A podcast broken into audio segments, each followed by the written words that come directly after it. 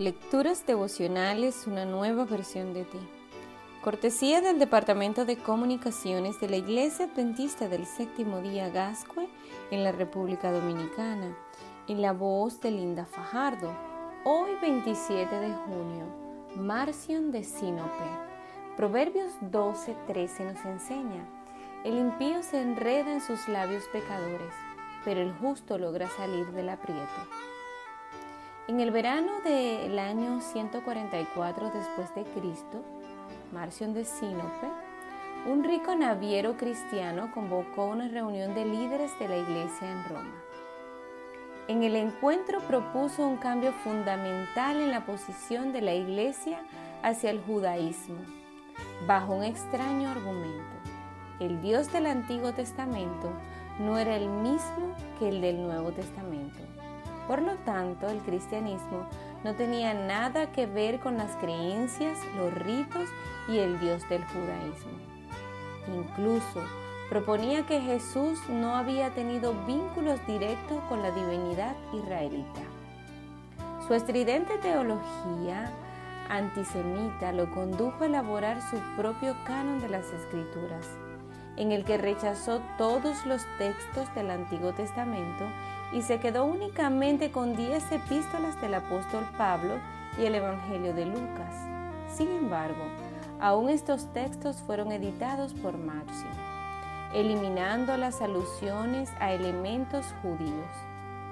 Para el poderoso empresario, el judaísmo era una religión que tenía una perspectiva corrompida de Dios. Marcion ejercía una enorme influencia en diversos sectores cristianos era un hombre elocuente en la oratoria, carismático y muy hábil para hacer negocios. A su lado, los líderes de la iglesia no parecían muy competentes.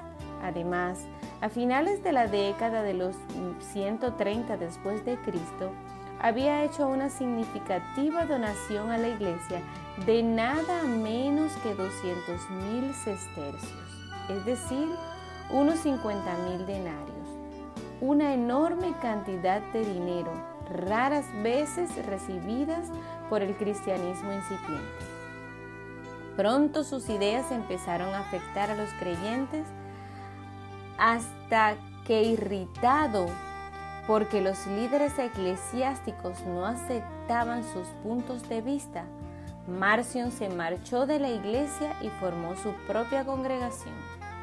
Al poco tiempo, los dirigentes cristianos le devolvieron el dinero que había dado para evitar malos entendidos. A lo largo de la historia del pueblo de Dios, ha habido personas que han considerado que sus ideas están por encima de las enseñanzas bíblicas. Incluso llegan a creer que su carisma, popularidad, abolengo, influencia o dinero les dan derecho a imponer sus directrices en la iglesia. Como Marcio, ganan algunos seguidores y muchas veces llegan a formar sus propios grupos desde donde atacan a sus antiguos hermanos. El apóstol Pablo dijo al respecto en Hechos 20:29, yo sé bien que después de mi partida vendrán lobos rapaces que no perdonarán al rebaño. Este día recuerda que la iglesia permanecerá hasta el fin y las puertas del Hade no podrán vencerla. Pide al Señor que te ayude a continuar siempre en sus filas. Que Dios te bendiga y tengas un lindo día.